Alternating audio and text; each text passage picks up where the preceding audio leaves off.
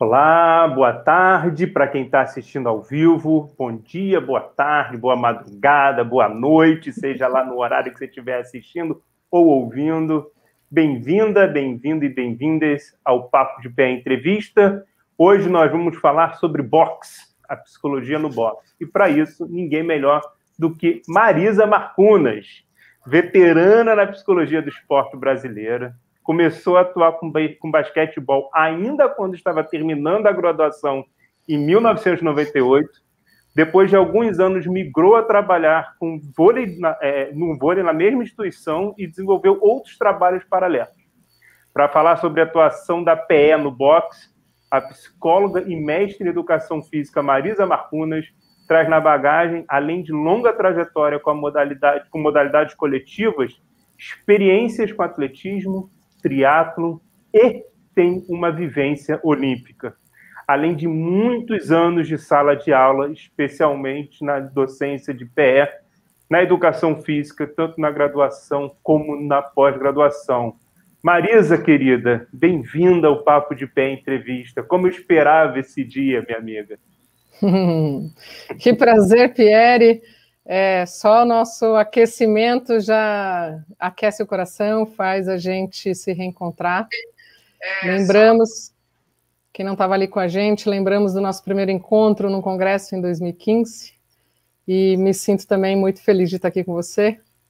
De alguma São... maneira, acho que eu também esperava esse reencontro. São seis anos de parceria. A gente, cara, a gente tem tanta afinidade que a gente está na mesma cor. Olha só. mas vamos lá, Marisa. Eu fiz aqui uma pequena apresentação do seu currículo, mas antes de entrar na psicologia do esporte, antes de entrar no boxe, me diz quem é, quem é a Marisa Marcunas para além do boxe e da PE? Uh, pergunta de um milhão de dólares, Pierre. Vou confessar para você, eu assisti outros papos, vi você perguntando isso para os colegas e arrisquei a perguntar: você não quer você mesmo tentar responder essa pergunta, Pierre? Um milhão de dólares, perguntar para uma pessoa quem ela é. A gente estuda psicologia, a gente faz toda uma volta no planeta para ajudar as pessoas a responderem isso. E você acha que eu vou dar conta? Bom, mas a tarefa está dada, né? Está dada. É, você, você é simples. Sou uma pessoa qualquer. Sou uma mulher de 45 anos, brasileira com origens europeias, acho que o meu, a cor do meu olho, o branquinho da pele, me colocam numa condição diferenciada dentro do brasileirismo. Depois aí acho que isso, de alguma maneira, conta de, para o bem e para o mal, né? E pegando aí um pouquinho o nosso foco, eu diria que eu sou uma eterna estudante. Sou, acho que se eu eu pensei muito aí, de verdade, nessa pergunta. Falei, se ele fizer a pergunta, como é que eu falo? É, se tem uma coisa que me dá muito prazer e que eu diria que, que talvez me identifica, não sei se me caracteriza, mas é aprender. Eu sou uma pessoa que adora aprender, adora é, ler, estudar, enfim, me expor aí à vida e aprender. Muito bom, muito bom. Se eu posso falar uma, uma questão também da Marida que eu aprendi muito, é que ela tem um olhar para as coisas de uma maneira muito bela e muito rica. Assim, eu admiro muito a sua maneira de ver e de encaixar as peças do que você está vendo. Bom, já que você está botando o coraçãozinho aí, vamos dar um, uma boa tarde para Marciel, para Mônica, para Rodrigo Acioli, que falou que o fã-clube da Marcunas marcando presença, e para o Cláudio Godoy, para Margarete, um abraço para todo mundo. E deixa eu ir para a segunda pergunta, então. Como você falou, a gente tem três perguntas iniciais que são meio padrões e três perguntas finais que também são padrões. Depois a gente vai pegar perguntas do Instagram, pergunta da galera do chat. E a segunda pergunta é como é que é o trabalho da psicologia no box? O que, que faz uma psicóloga no box? Uau, pergunta assim logo de cara. Muito grande essa pergunta. Deixa eu contar um rapidinho um pouco a, a minha historinha no box para poder contextualizar o que, que a gente está falando. Perfeito. Né? Então, você aí um currículo, é, já tem, então, já tem aí mais de 20 anos na psicologia do esporte, fazendo algumas coisas, é, e por network, por caminhos da vida, é, eu conheci, trabalhava numa instituição, conheci uma médica que trabalhava lá como médica esportiva, e ela também trabalhava no box, então, por intermédio dela, é, eu tive acesso a, a, a, uma demanda que a modalidade tinha no início de, do ano de 2014. Né? Eles procuravam, a seleção brasileira de boxe procurava alguém de psicologia do esporte. E como as coisas são como tem que ser, naquela oportunidade eu disse para ela, olha, mas eu tô com um tempo bastante restrito, né? Mesmo se eu tivesse que assumir algo tão grande como uma seleção brasileira, eu só teria um tempo restrito no horário da manhã. Acho que não vai dar. E ela disse: então, mas eles querem alguém para de manhã. Aí teve que dar, né? Começou assim. Começou assim. Ela acertou um direto. Né? Foi boa. Tomei um direto, não tentei esquivar e estava despreparada. E aí foi todo um processo, envia currículo, faz entrevista, conversa com as pessoas, etc. A partir de 1 de abril de 2014, eu iniciei na Seleção Brasileira de Boxe, é, já com ciclo olímpico em andamento, né, preparação para os Jogos do Rio, e corre estudar, corre aprender, corre entender o que é o boxe, o, o que eu podia fazer naquele ambiente, etc, etc. Então, ficaríamos aqui a horas só de contar o tamanho do desafio dessa adaptação, é, embora eu já tivesse um olhar, como você disse, para o contexto olímpico, é, de alguma maneira não vou dizer que eu me senti olímpica, mas eu já tinha brincado de Jogos Olímpicos de longa data, e depois, se for o caso, conto essa história. Então, quem faz a psicologia do esporte no boxe, eu quis dizer que eu estou falando aqui, num primeiro momento, é, de uma atuação na equipe olímpica permanente. A CB Box, a Confederação Brasileira de Boxe, trabalha com uma equipe permanente de atletas. Então, eu entro num contexto que é diferente de outras modalidades que trabalham com seletivas, com campings, com períodos de convocação. E nesse sentido, então, já era semelhante com o que eu vivenciava no clube. Né? Embora eu estivesse na seleção brasileira, o ambiente, eu vou dizer aqui grosseiramente, é clubístico no sentido de os atletas estão alojados e vivem ali, tem afastamento em, em períodos muito restritos ao longo do ano, um, é, muito restritos ao longo do ano é, para ir para casa. Então a gente já está falando de uma psicologia do esporte de uma maneira bastante ampla, no sentido de o que faço no boxe. Eu faço algo no boxe olímpico com a seleção brasileira, que à época estava já uh, no percurso do, da preparação para os Jogos do Rio e tudo a implicação que isso tem, né? Jogos no Brasil e tudo mais. Para tentar simplificar objetivamente nesse percurso, então é uma atuação é, direta com os atletas, sejam em entrevistas, em avaliações, em, em práticas ali, a gente pode talvez detalhar depois uh, alguns exercícios, treinamentos, práticas específicas, individualmente. Sejam, né? E é, tô, tá, tá, ficou desafiador aqui. uh, atividades, atividades de integração, atividades de adaptação ao, ao vivo, né, como a gente está vivendo agora aqui. Sim. É, e, e, uma atuação muito forte para finalizar, que eu diria que foi a base fundamental desse, daquele primeiro momento olímpico, que é uma atuação de bastidor em integração, comunicação e fortalecimento da equipe de profissionais. Isso é um trabalho que muitas vezes não aparece, a gente pouco vê nos livros, e eu acabei em algum momento também dando ênfase a tentar escrever um pouquinho sobre essa, essa nuance, que não é uma então, nuance. Então você está falando que além das e dos atletas havia um trabalho ali com os profissionais que estavam envolvidos naquela na seleção daquele período, é isso? Sim, é, conhecer, até porque, vou te dizer, eu entrei no, numa história vencedora, né? O, o boxe é, já vinha de, de três medalhas nos Jogos de Londres, Uhum. É, profissionais com mais de 15, 20 anos, né, entre treinadores e gestores na modalidade.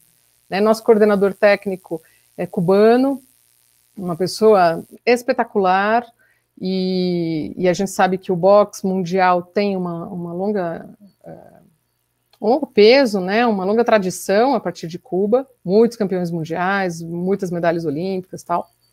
Então eu tinha que conhecer essas pessoas, eu tinha que conhecer essas histórias, eu tinha que entender como as coisas funcionavam para eu me adaptar. E, obviamente, quando eu, eu chego, é, existem demandas que já são apresentadas, e uma delas era essa, né? Fortalecer a integração profissional. Então, o trabalho começou por aí. Eu acho interessante, Marisa, que você está trazendo uma questão que você falou que já tinha 20 anos de experiência, mas que estava entrando numa modalidade nova, então tinha que ter a humildade de conhecer tanto a modalidade como a equipe. Isso faz uma diferença, isso marca, né? Acho que para as psicólogas, para as pessoas de outras profissões também que estiverem entrando numa equipe, numa agremiação, é entender que já há uma história e que a primeira coisa é conhecer o cenário, né? Observar, usar a observação como cenário. Vou pegar uma dica aí, você fala de humildade e observação, né?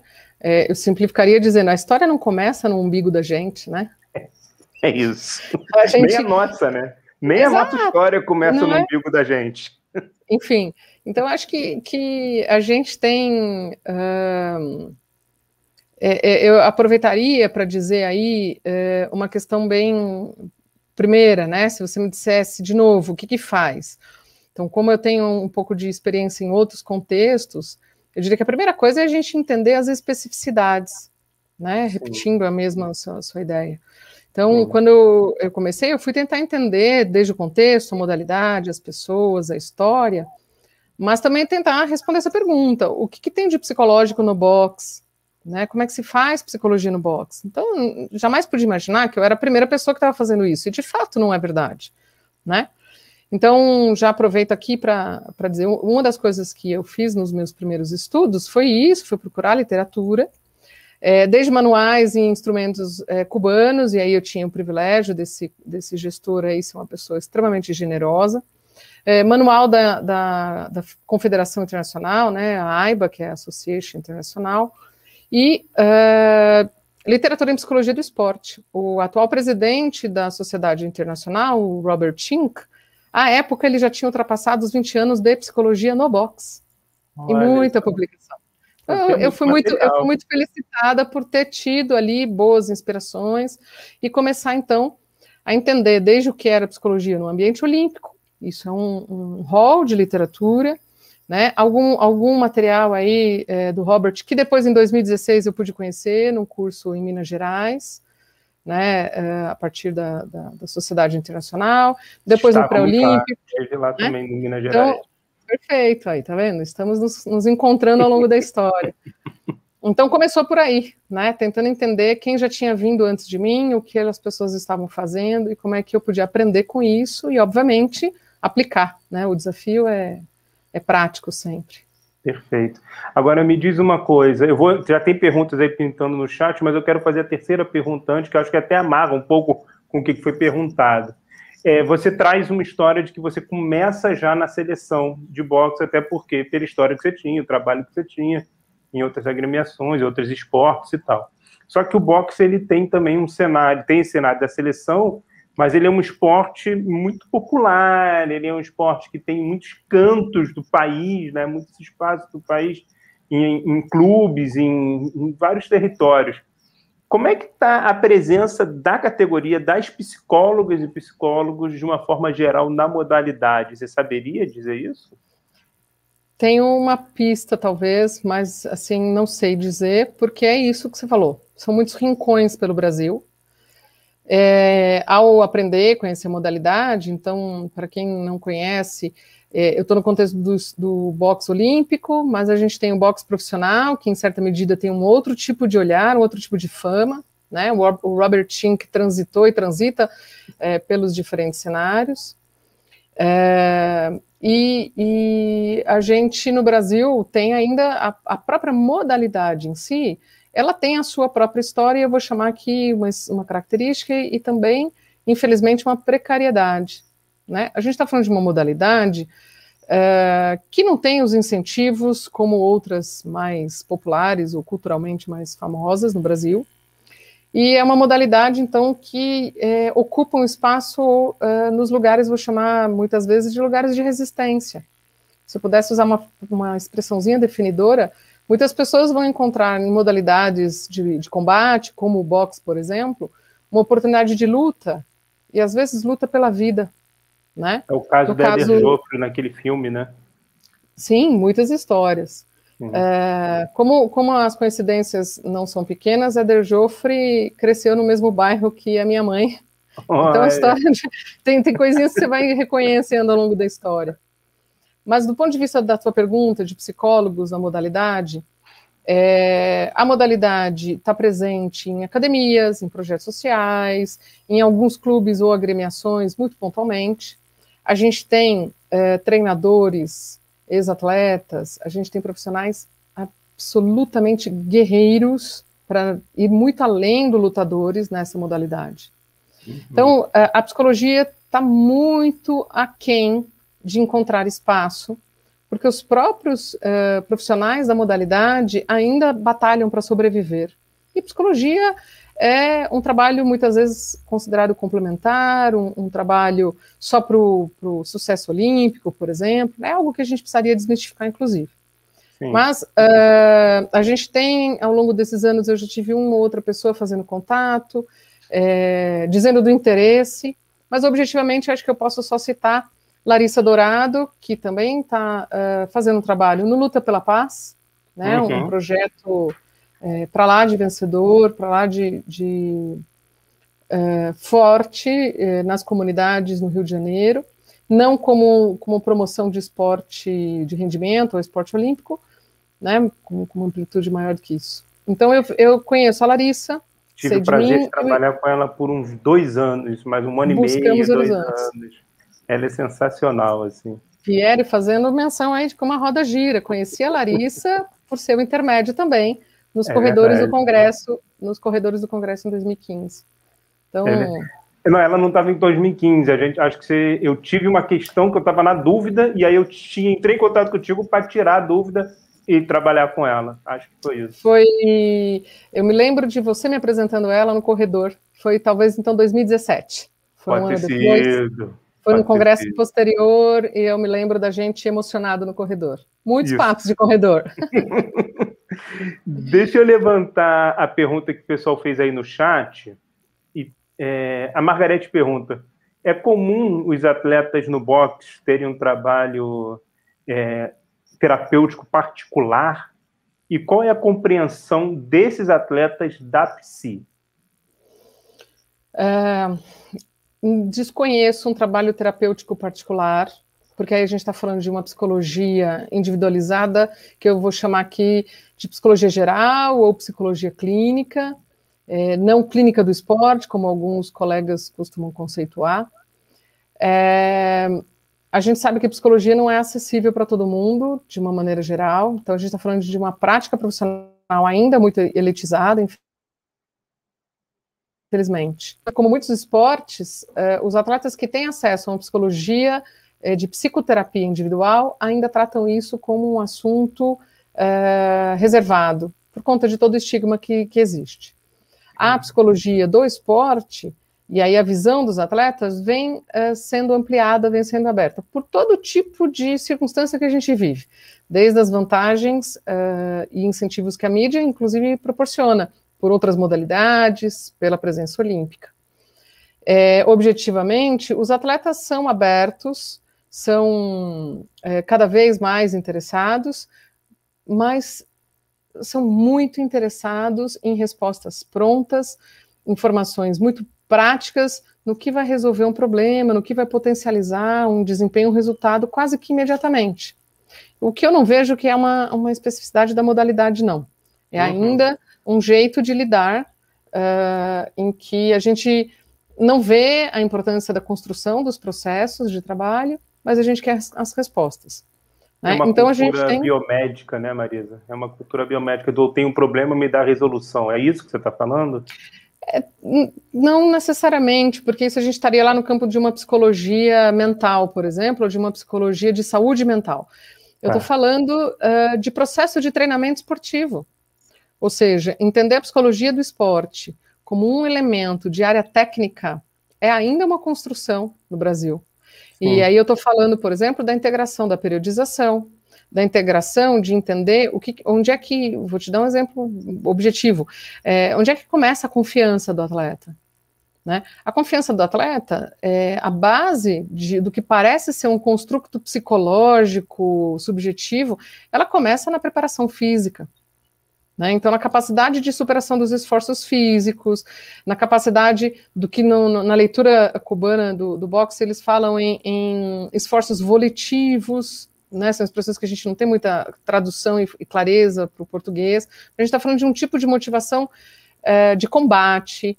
Então, a confiança começa no físico, uhum. na capacidade de autossuperação e no domínio das habilidades técnicas. Então, a confiança não está na palestra, não está na motivação, no vídeo motivacional. Né? Ela pode ser ali reforçada com uma memorização, com uma lembrança, com técnicas de visualização a respeito dessas, dessas experiências. Né? Então, eu estou falando de treinamento esportivo. É ali que, que a coisa acontece. Você está trazendo uma coisa que me lembrou uma pessoa que entrou aí no chat, que escreveu aí, que também você conhece muito bem, Matheus, que botou aí, ainda cheguei ao vivo, Matheus lá de Manaus, e botou um coraçãozinho eu tive o prazer de dividir com ele uma mesa onde a gente estava falando sobre a importância do encontro na psicologia do esporte. E assim, é, o trabalho se dar a partir. A primeira coisa que tem que acontecer na psicologia do esporte com os atletas é um encontro onde possa ter uma direção, né? Um encontro horizontal onde é que se possa ter uma direção. Acho que é um pouco disso que você está falando, né? Matheus Vasconcelos, presente encontrar você de Manaus. Eu acho que esse papo aqui vai mostrando né, o poder da psicologia do esporte brasileira e, e, e dessa rede. Né? Eu acho que esse é um, é um primeiro ponto. A gente está falando dos profissionais das equipes e eu estou aqui aproveitando para fazer menção de nós todos, profissionais do esporte.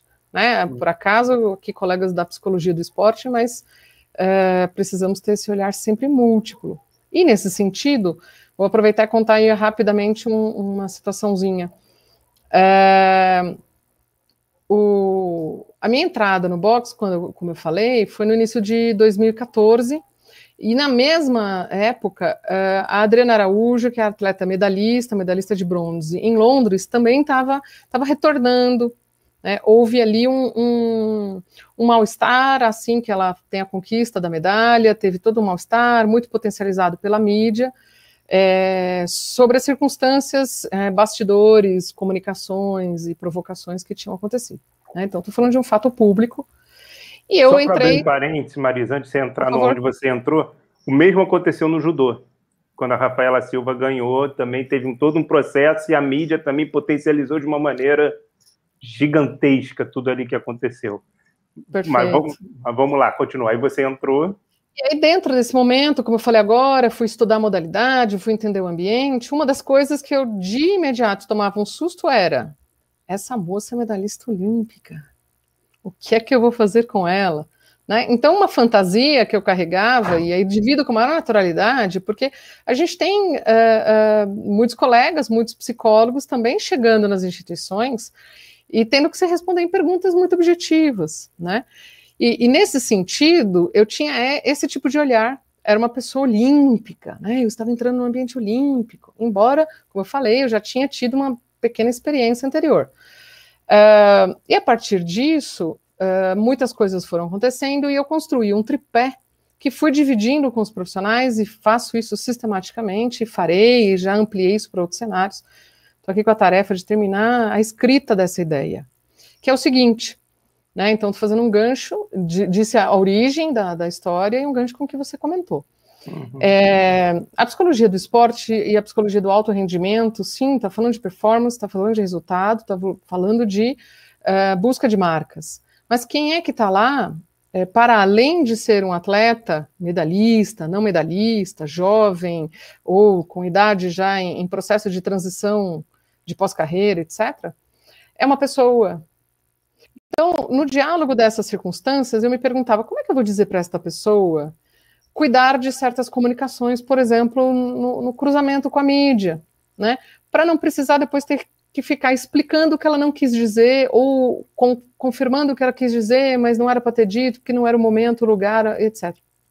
E aí eu construí a seguinte ideia: é, a gente precisa entender que existem conteúdos que são da dimensão da pessoa, Existem conteúdos e demandas que são da dimensão do atleta, e existem circunstâncias que estão no espaço do que eu vou chamar de ídolo. Né? Então, a pessoa, o atleta e o ídolo. No ambiente do ídolo, por exemplo, é, é tá o espaço do media training, está o espaço público. E a pessoa está no espaço privado, particular individual. Então, essa divisão de o que é público e o que é privado foi uma das primeiras ideias que eu comecei a construir ali naquele ambiente para ajudar as pessoas a não se esconder, a, a, a identificar com o que estão lidando. Talvez eu diria para proteger, para dizer, pera, tem coisas que são minhas e eu não quero dividir. Por exemplo, é, o, time, o time de futebol para o qual eu torço. Né? Você pode publicar isto. Né? Se quiser. Mas Exato. E quando você publica, isso é público, isso é de todo mundo. E aí todo mundo se apropria, e aí todo mundo se dá o direito de julgar. Aliás, a gente está vivendo um período, desculpa a parte, a gente está vivendo um momento em que as redes sociais é, têm originalmente como objetivo serem uma rede de encontros, contatos e, e, potencializações, mas para além de serem redes sociais, se transformaram num grande tribunal social né? É Muito, muitas pessoas, muitas situações a gente vê que se eu tenho uma divergência aqui entre eu e você nessa conversa ao vivo, eu vou postar numa rede social dizendo que aconteceu X, te faço uma acusação e as pessoas do ambiente de julgamento é, vão enxovalhar você antes mesmo de ouvir e de entender o que é que aconteceu. Isso então, no esse... esporte potencializa, né? Principalmente no esporte de alto rendimento, seleção, Perfeito. nível seleção brasileira. Isso. E essa questão que você está falando do público e do privado é uma, é uma realidade que nós vivemos contemporânea, né? Esse duelo, esse dilema do público e privado. Marisa, eu queria. Tem, tem algumas perguntas do chat, algumas perguntas que foram feitas lá no Instagram. Eu vou, como eu já busquei uma do chat, eu vou fazer uma do Instagram, depois eu vou voltar para do chat, depois eu vou fazer do Instagram, eu vou fazer uma tabelinha. Pode ser? Eu diria praticamente um, um sparring. Um sparring. Vou fazer um sparring aqui, então. Então, vamos lá. O Patrick, lá no, é, pelo Instagram, Psicologia com Pierre RV, o pessoal pôde fazer as perguntas que queria que eu trouxesse aqui para o nosso papo. E aí o Patrick, que tem o Instagram, arroba eupatrick, ele perguntou assim, dicas para quem quer iniciar a carreira PC dentro da modalidade. Ele é um aluno que está se formando e ele é fissurado por boxe. Então, ele quer saber dicas para quem quer iniciar a carreira PC dentro da modalidade. A minha primeira dica é conversar com a Larissa Dourado. E vou dizer por quê. Eu vou dizer por quê e vou aproveitar e, e, e fazer o gancho aqui com uma, um comentário aqui do, do chat. Né, tem gente perguntando se eu já peguei a luva, já pratiquei e tal. Que era né? uma pergunta também do Instagram, né? O Muito Murilo bem. pergunta aqui, do Calafanjo pergunta aqui, mas também foi feita lá no Instagram. Pois é, tá aqui, ó. Já colocou luvinhos e bateu um saco? Eu vou dizer para ele. Essa é a pergunta que não quer calar. Não vou responder essa pergunta, vai ficar em aberto. Ela Mas eu estou jogando aqui. Já, já né, contou, vou... Maria, deixa eu, só, deixa eu, só, dar um corte rapidinho. Ela foi feita pelo, pelo arroba Rodrigo Acioli Moura, perguntou uma coisa muito parecida. Ela perguntou, Marisa, você já calçou as luvas, entrou no ringue e trocou uns socos, mesmo que de brincadeira? Ele fez essa pergunta lá no, lá no Instagram. E aqui o Murilo Calafante está fazendo a pergunta para você também. E aí? Já? Não já? Pelo que eu já entendi, ninguém vai vou saber deixar, a resposta. Vou deixar... Não vai saber a resposta. Essa resposta vai ficar dores dos próximos congressos para outro papo. Essa daí eu vou deixar a curiosidade em aberto.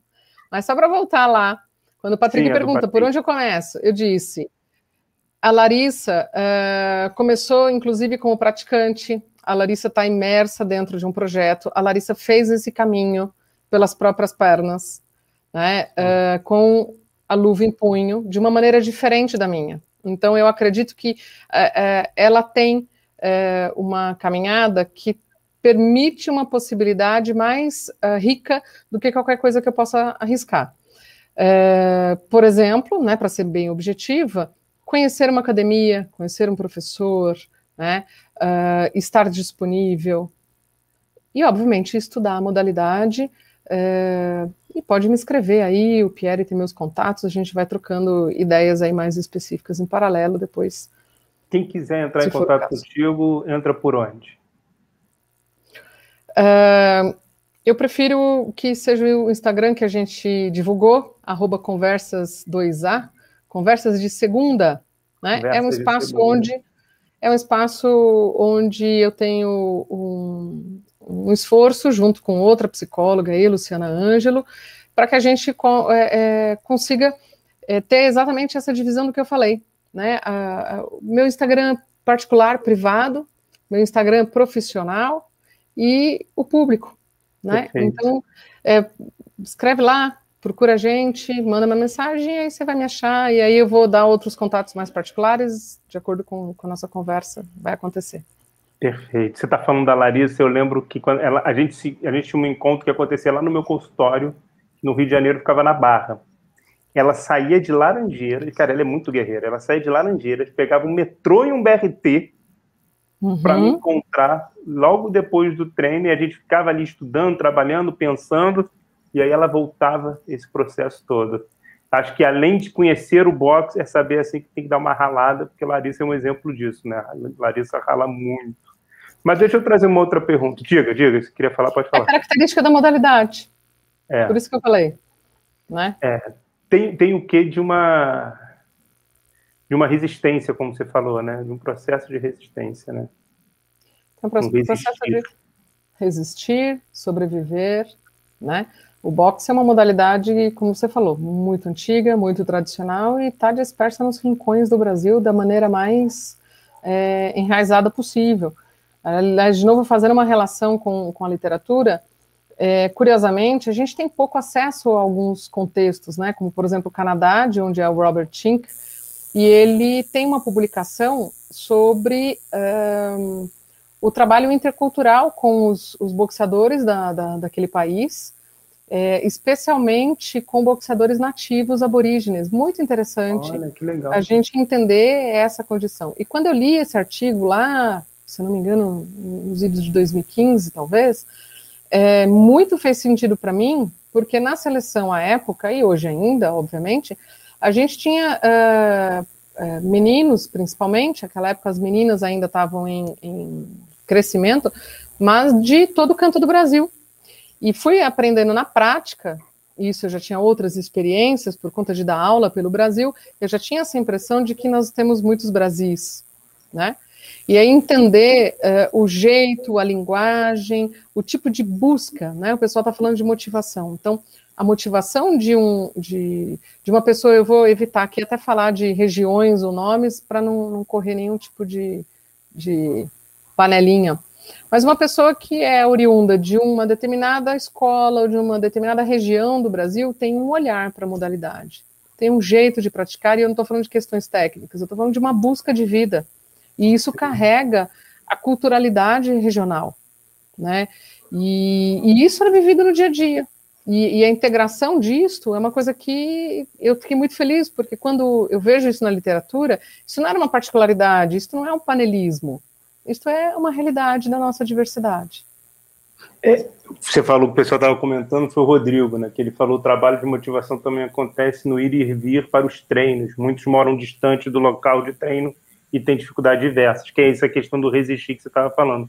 E o boxe, ele tem numa questão, na cultura geral, na, na história pelo menos do século passado, ele tem figuras fundamentais no, na, na, luta política. Nós temos Muhammad Ali, nós temos várias figuras aí que e, e, tem, inclusive no cinema não só brasileiro, mas internacional também.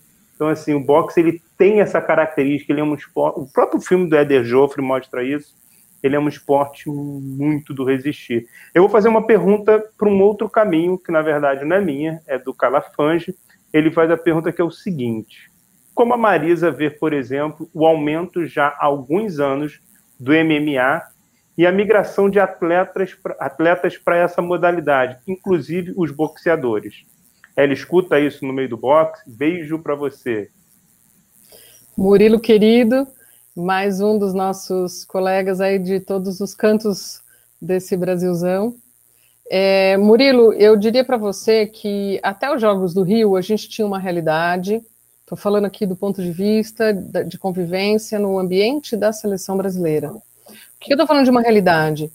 É, a gente trabalhava ainda com muitos atletas uh, de longa data de seleção, de longo, longos anos de modalidade, e até mesmo um pouco essa mistura que você estava falando, ela estava um pouco mais presente. A gente, eu acho que o fato dos jogos terem acontecido no Rio teve todo uma, um, um impacto, um fortalecimento midiático internamente, e a gente tem, vem vivenciando então aí uma, uma renovação de atletas.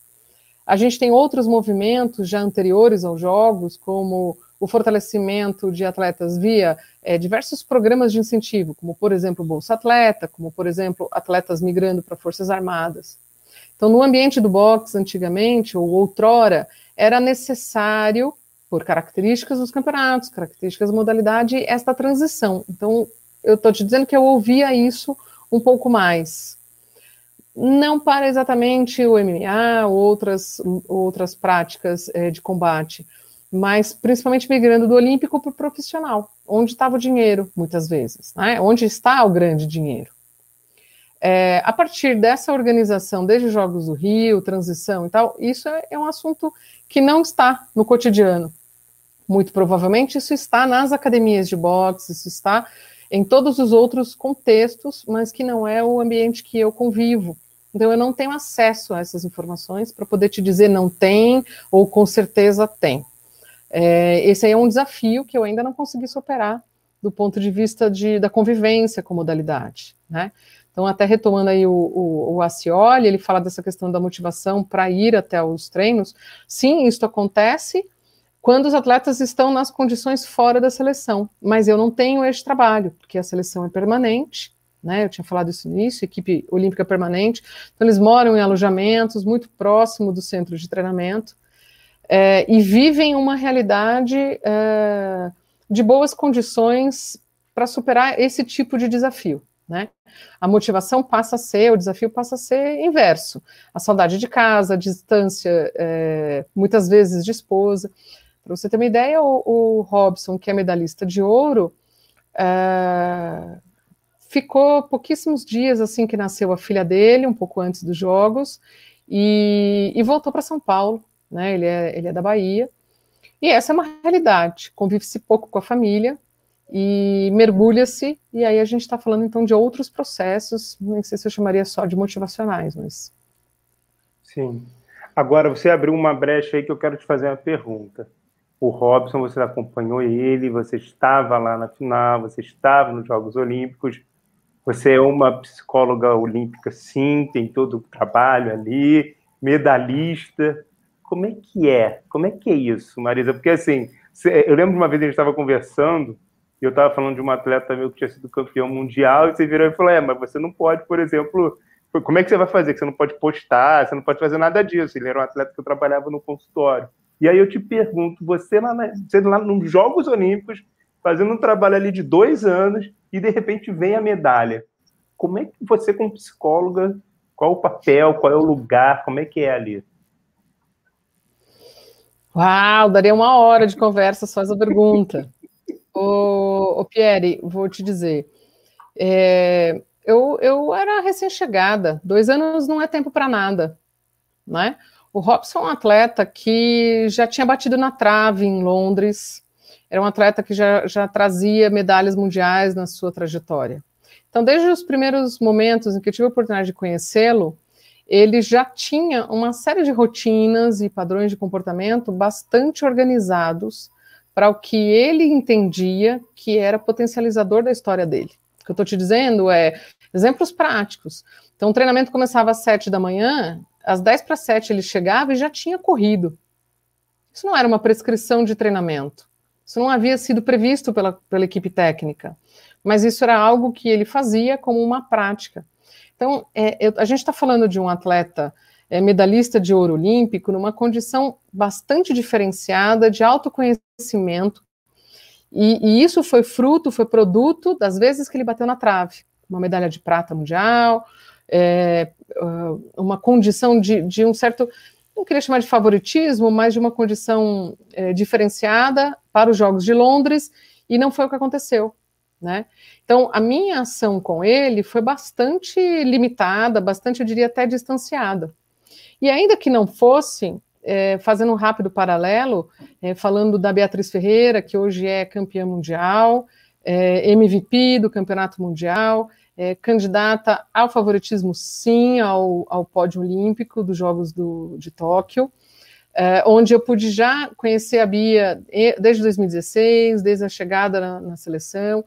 Ainda que eu esteja comparando o Robson e a Bia como dois atletas já é, consagrados, né? A Bia ainda tem uma experiência olímpica para vivenciar, mas ela já é uma referência na modalidade, ela já é uma referência em vários aspectos.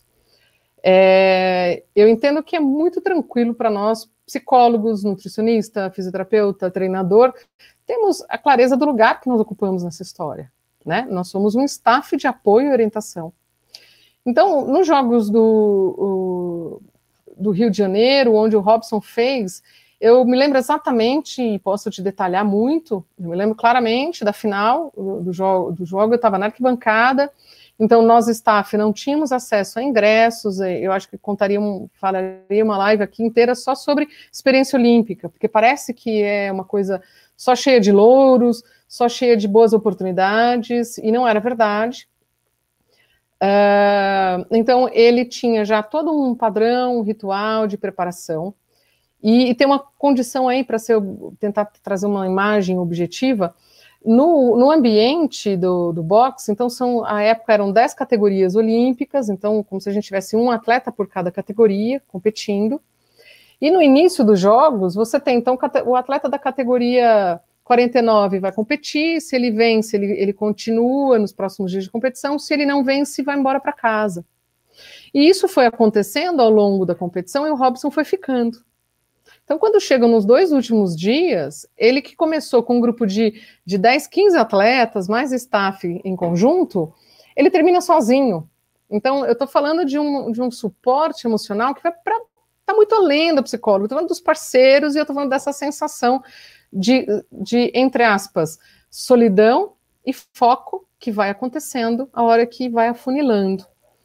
Então, uh, eu pude acompanhar esse bastidor, ver como foram as reações dele nesse semifinal e final, né, momentos de muita ansiedade, de, de muito esforço, para se manter dentro de controles psicofisiológicos, por isso eu passei até, inclusive, a estudar mais uma série de coisas para o próximo ciclo.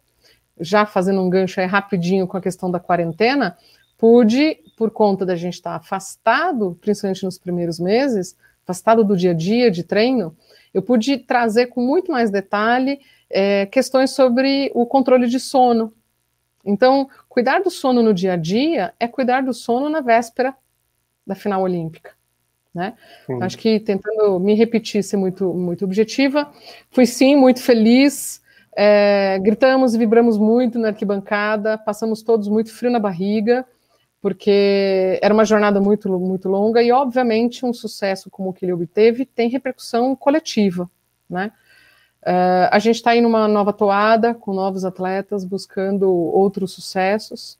E só para me, me finalizar, quando eu falo da, da Beatriz Ferreira, ela esteve nos Jogos do Rio num programa do COB chamado Vivência Olímpica, que é já uma adaptação para atletas jovens, atletas com potenciais. Então, ela já conviveu no ambiente olímpico, né? não, não, não, não, competiu, não frequentou, mas ela foi à vila, ela participou de uma série de atividades organizadas por esse programa do COB.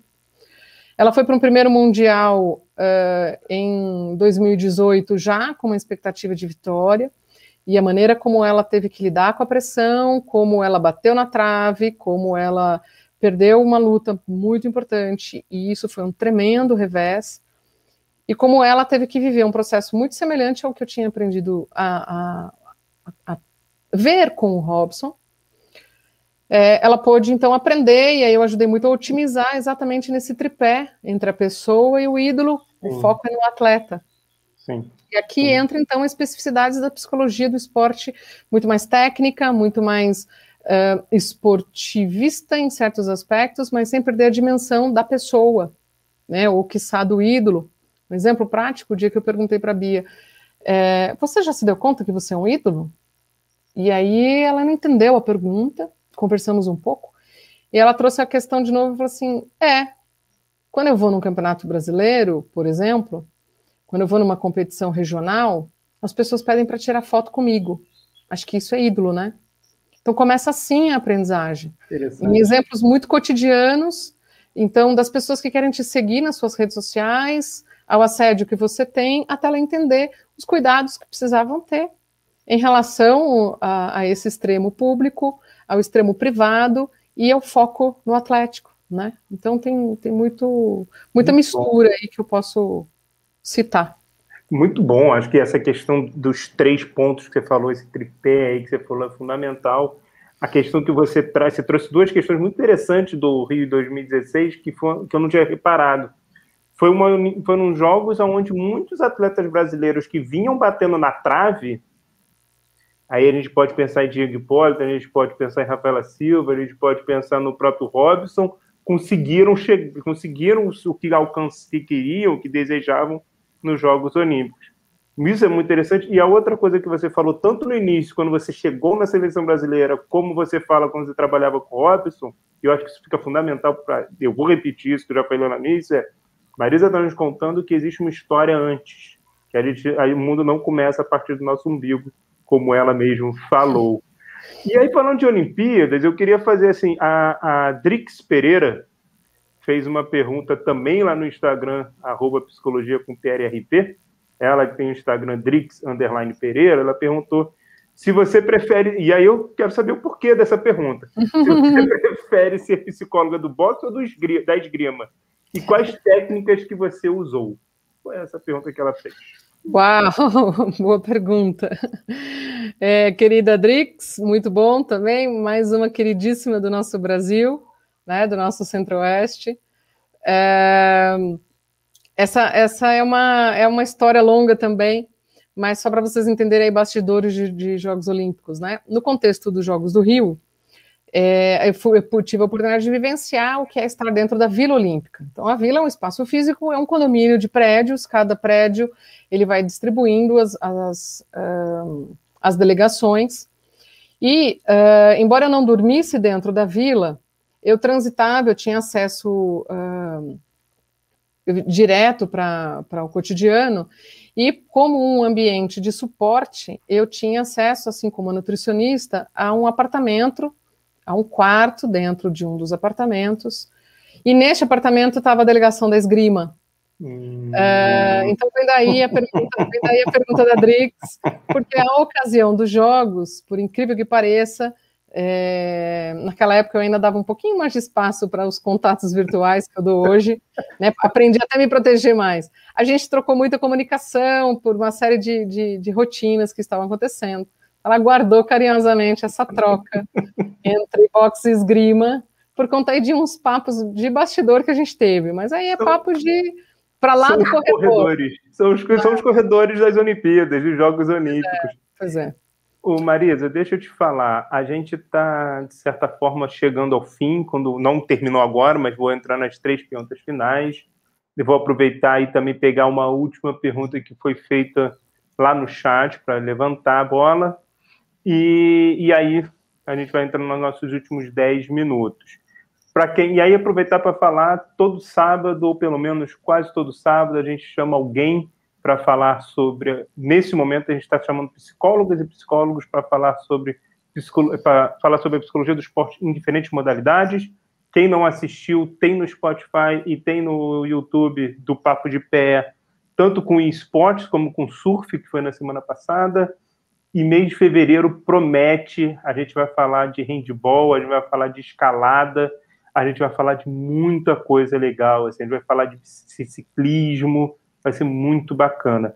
Então é só clicar, só acompanhar, se inscreve aí para vocês saberem, afinal de contas, isso aqui é um canal e a gente tem que fazer essa fala propagandística também, né, Marisa? Mas vamos para a pergunta. É, a Margarete pergunta: é possível que a busca por índices olímpicos exclua algumas competições e interfira no desempenho do atleta? É uma pergunta muito legal, Margarete, obrigado. É, veja, a interferência é, é global, né?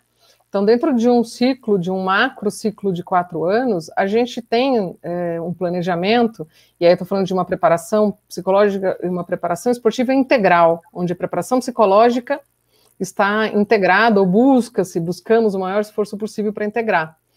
É, nesse sentido, é, a gente está dizendo, por, é, existem competições preparatórias ao longo do ano, né? Os atletas vão para competições, para torneios locais, existem no contexto do boxe alguns torneios bastante tradicionais, né? E eles têm o objetivo de preparar, seja para manter competitividade, seja para conhecer estilos de, de adversários, seja para potencializar habilidades individualizadas. Então, assim como na parte técnica, física, tática, na parte psicológica, isso também agrega muito, manter-se competindo. Então, sem dúvida, é um déficit de competições dentro de um processo como o que a gente está vivendo agora, mundialmente, ele traz sim um prejuízo, porque os aspectos, por exemplo, de confiança estão baseados, como eu tinha dito anteriormente, na preparação física, no domínio das habilidades técnicas, mas em altíssimo nível. A principal habilidade de confiança está baseada no ritmo competitivo. Né? E esse ritmo competitivo é uma das coisas que a gente está mais prejudicada aí nesse ciclo, mas isso é um, preju é um prejuízo geral, coletivo, né? Me dá uma brecha para voltar rapidinho na, na, pergunta da Drix, quando ela falou de, ah, de, é, de se eu prefiro né? isso, eu prefiro boxe ou esgrima, quais são as técnicas e etc, né? É, por conta da velocidade da, da rotina, por mais incrível que pareça eu falar numa seleção permanente, mas quando eu falo em velocidade da rotina, existem muitas competições intermediárias no caminho. Então a gente tem muitas vezes é, os atletas fora do, do país por várias semanas e então o contato de trabalho ele é modificado, diminuído, né? Em função disso e uma série de outras circunstâncias, até mesmo de dicas da literatura, eu tentei organizar um, um roteiro de trabalho onde eu tento, a partir da, de um cruzamento daquelas três ideias iniciais que eu falei, com alguns temas chaves, e aí dentro desses temas tentar identificar quais são as, as ferramentas ou estratégias né? Então, eu trabalho basicamente com. Eu entendo que dentro, dentro do, do, esporte de alto rendimento, a primeira chave do negócio chama-se chama gerenciamento de estresse. Então, a gente precisa trabalhar com gestão de estresse, porque não existe alto rendimento sem um nível de estresse. Né? Estresse eu traduzo simplificadamente como, como é, desgaste, desde o desgaste físico até, obviamente, o desgaste emocional e todas as repercussões que isso implica. Então, o, o meu pano de fundo está no gerenciamento de estresse, por isso que eu fui falar de sono, por isso que eu tenho estudado e buscado cada vez mais ferramentas é, de diversos tipos de fontes para que a gente trabalhe os outros eixos. Então, se no, no, no pano de fundo eu tenho gerenciamento de estresse, no meu eixo eu tenho motivação, metas, confiança e equilíbrio emocional. Uhum. Então, é, estas outras questões, então, para falando aí de uma técnica, um objetivo, então, é, a, as técnicas psicológicas passam sim pela observação, pela conversa, pelo feedback direto, pela mediação entre profissionais, é, por ensinar exercícios de controle psicofisiológico, desde técnicas de respiração, relaxamento e visualização. Então, muita coisa está dispersa na literatura. O grande desafio não é saber o que fazer, é como conseguir colocar isso em prática naquele ambiente, para aquelas pessoas reais, desde uma identificação de uma demanda específica. E aí, essa perspectiva de entender que existe uma pessoa e um atleta é, permite ir identificando as especificidades. Tem pessoas que não são abertas para determinados tipos de, de, ferramentas, e tem pessoas que são extremamente aderentes, né? E aí a gente vai caindo num, num baita desafio. Você está falando isso, você falando literatura, para ficar uma dica até porque eu esqueci que ele vai estar tá com. Fiz um agafe, mas ele vai estar tá comigo em março também. Você escreve um capítulo com Maurício Marques, exatamente sobre técnicas no Psicologia do Esporte e do Exercício, que é o capítulo 7, que é um capítulo muito bom, assim, que vale a pena para a galera poder. É esse livrinho aí, o capítulo 7, você e Maurício nos trazem, nos brindam com algumas técnicas, com algumas possibilidades. Marisa, chegando ao final, então, nossas três últimas perguntas, qual foi o impacto da Covid para o boxe no Brasil? Eu diria que muito variadamente semelhante ao que a gente tem para o boxe olímpico, eu acho que é uma nuance da pergunta, onde eu posso ter um pouco mais de clareza.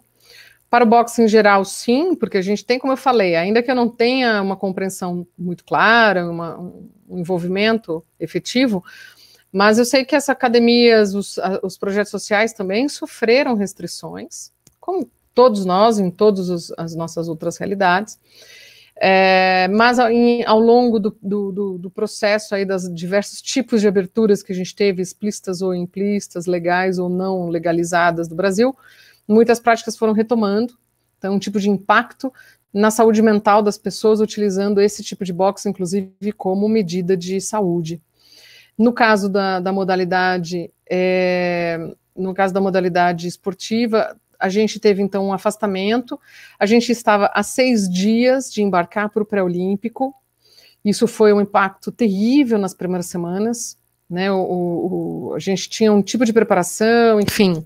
Posso imaginar. É, é, é, de acordo com a pergunta aí que a Margareth fez, né, a gente estava nos cascos, estava tudo muito pronto, e foi então o afastamento, todo o fechamento. Uh, a gente teve um trabalho integrado, então o trabalho da comissão técnica de toda a equipe já tinha todo uma, uma, um suporte. Durante as primeiras semanas eu pude fazer bastante contato com os atletas via que mediações virtuais é, desconstruímos a, a, as expectativas até efetivamente a gente entendendo, né? Todos nós vivemos isso. E depois de médio e longo prazo, a gente teve sim um tanto de destreinamento, depois um retorno de treinos mediados aí por orientações virtuais dos profissionais. E aí a realidade foi voltando, até que com o apoio do COB, é, a modalidade, o boxe olímpico, pôde participar então das primeiras é, etapas de treinamento em Portugal, já a partir de agosto, e assim vem crescendo, vem se organizando. Com muita limitação, é, vou até fazer aí uma parte com, com, muita restrição, então, por exemplo, a psicologia, eu não tenho podido trabalhar é, como antes da pandemia, uhum, uhum. porque eles estão em condições restritas, né, então um número restrito de pessoas, um horário restrito, para evitar, né, dentro de um determinado protocolo que foi montado.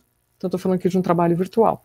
O impacto foi grande, mas está sendo reorganizado para minimizar ao máximo dentro das, das, possibilidades e seguindo o trabalho aí nas expectativas do que as próximas semanas ainda tem para apresentar para a gente, né? E aí você acha, já minha segunda pergunta final, você acha que dá para a gente levantar perspectivas futuras?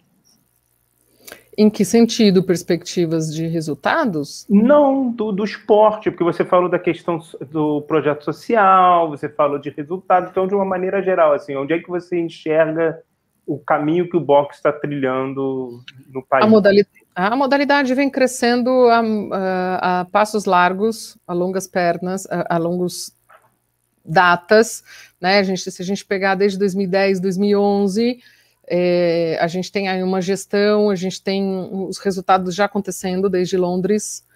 Então, os resultados no alto nível no hidro, eles, eles são importantes, eles são necessários para inspirar novas gerações, para inspirar a molecada. É assim que eu vejo o papel do hidro dentro Com do contexto certeza. do alto rendimento. Com então, certeza. a gente, a gente tem, tem muito, muitas boas perspectivas.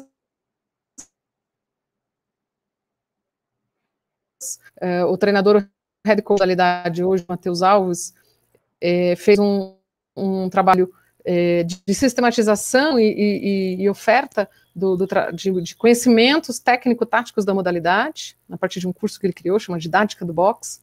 E isso ele foi uma oportunidade que ele criou no período de quarentena, ele tinha muito tempo é, é, ocioso, né, tempo livre, porque ele não estava podendo dar treino, então ele se dedicou para uma outra parte importante aí da modalidade. Eu vejo o boxe brasileiro com bastante perspectivas, com muita abertura, e um destaque que eu não posso deixar de fazer é, desde a conquista da Adriana e, e outros tantos é, circunstâncias, um investimento muito bom, uma abertura significativa para as mulheres também na modalidade. Eu acho que isso aí é, é só mais um dos fatores que eu tentei sistematizar para dizer. Temos muitas boas perspectivas, sim. Perfeito. Uau. Só da pergunta anterior, o Matheus de Manaus, né, Matheus Vasconcelos de Manaus, ele trouxe uma questão só para a gente comentar, só para a gente ver aqui, que ele falou que tem sido bem complicado para os projetos e academias. É, acredito que ele esteja, ah, não, ele fala aqui, aqui tem sido, ou seja, Manaus tem sido muito complicado para os projetos e academias. E antes de eu fazer também a última pergunta, que é a pergunta que eu encerro, eu queria agradecer muito o Marcial, ele coloca aí, Rodrigo, muito obrigado pela oportunidade, escutar a Marisa é muito legal. Sou a pessoa que hum. procura cada leitura e pratica compreender melhor a nossa modalidade. Sempre grato. Marcel, um abraço grande para você. Que bom que você gostou do nosso papo. De fato, ouvir a Marisa é um prazer, principalmente nos corredores dos congressos. E o personal border colocou muito bom. Parabéns, Marisa. Obrigado pelo conteúdo de qualidade. Obrigado, Edu. É, profissional da educação física, super top da Personal Boards, trabalha com surfistas.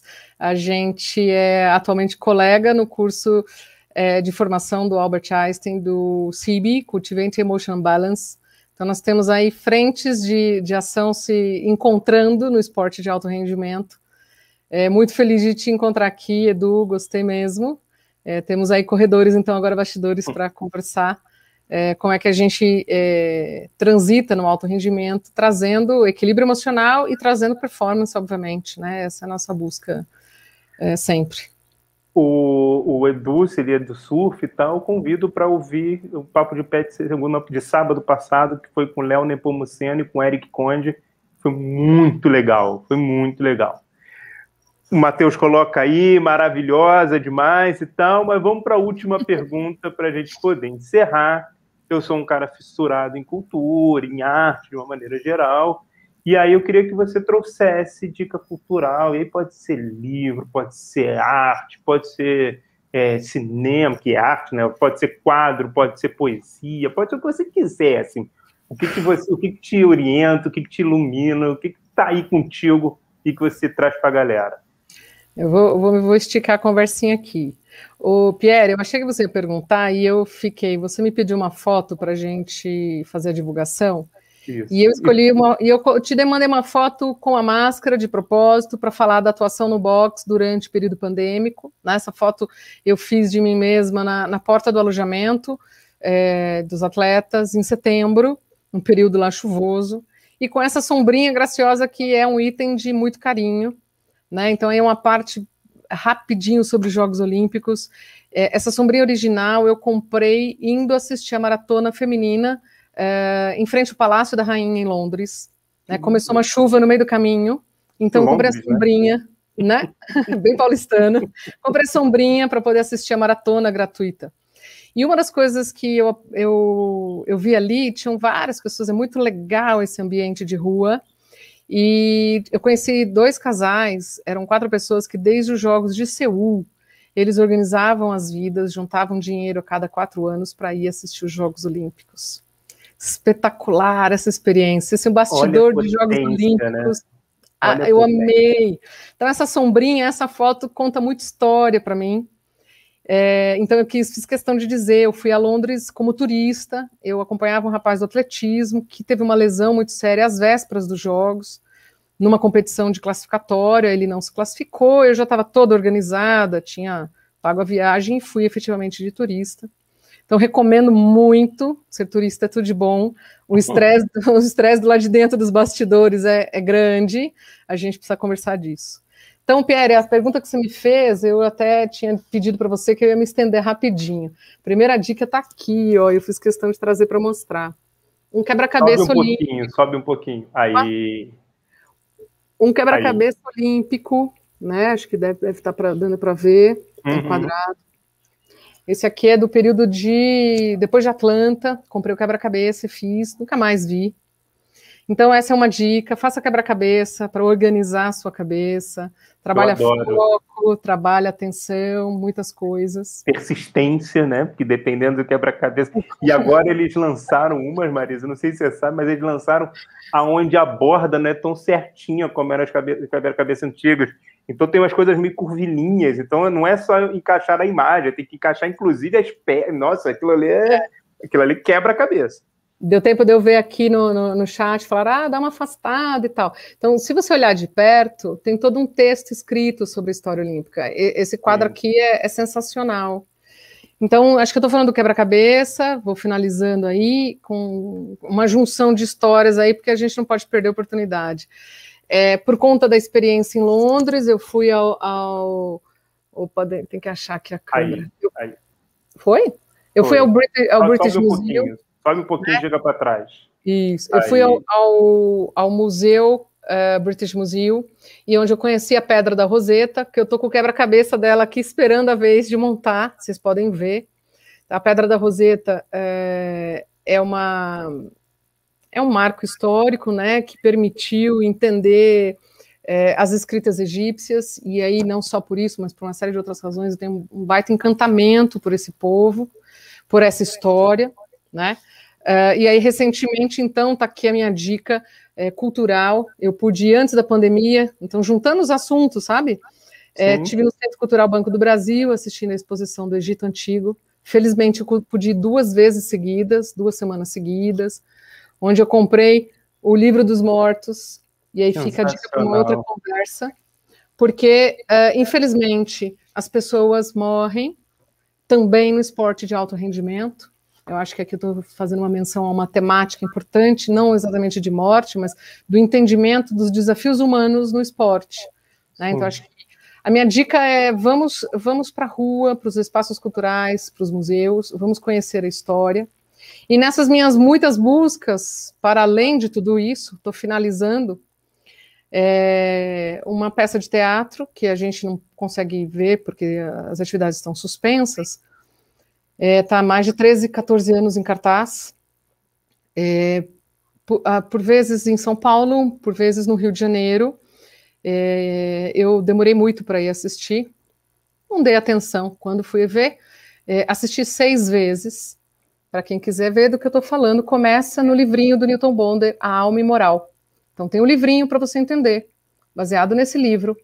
É, Clarice Nisquier apresenta um monólogo obrigatório. Essa é a minha muito dica. Bom.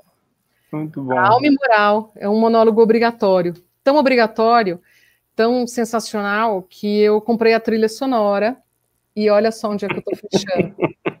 olha só a capa do disquinho dessa trilha sonora. Vacinada.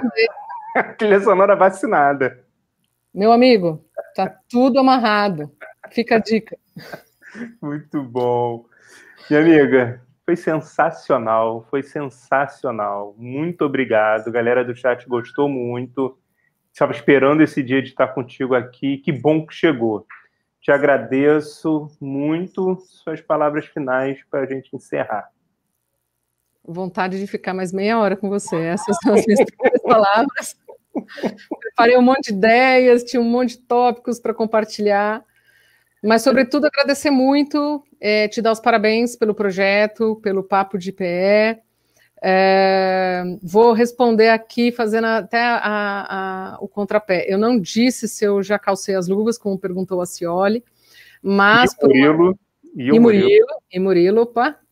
É, mas eu, eu tentei ficar em pé na prancha, fazendo menção aí a, a Fui, fui encontrar a Gabi Carreiro lá no, no Guarujá, levei outros profissionais do esporte, porque a gente estava trabalhando a metáfora né, do incontrolável. E aí a gente foi, então, testar a prancha de surf. Acho que eu quero dizer com isso é que a gente tem muita coisa para transitar.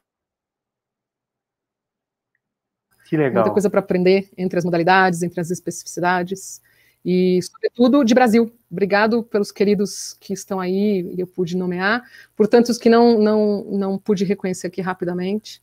Obrigado a você, Pierre, pelos corredores de congresso que a gente tenha novos em breve. Saudade deles. Bom encontrar vocês. Obrigado demais.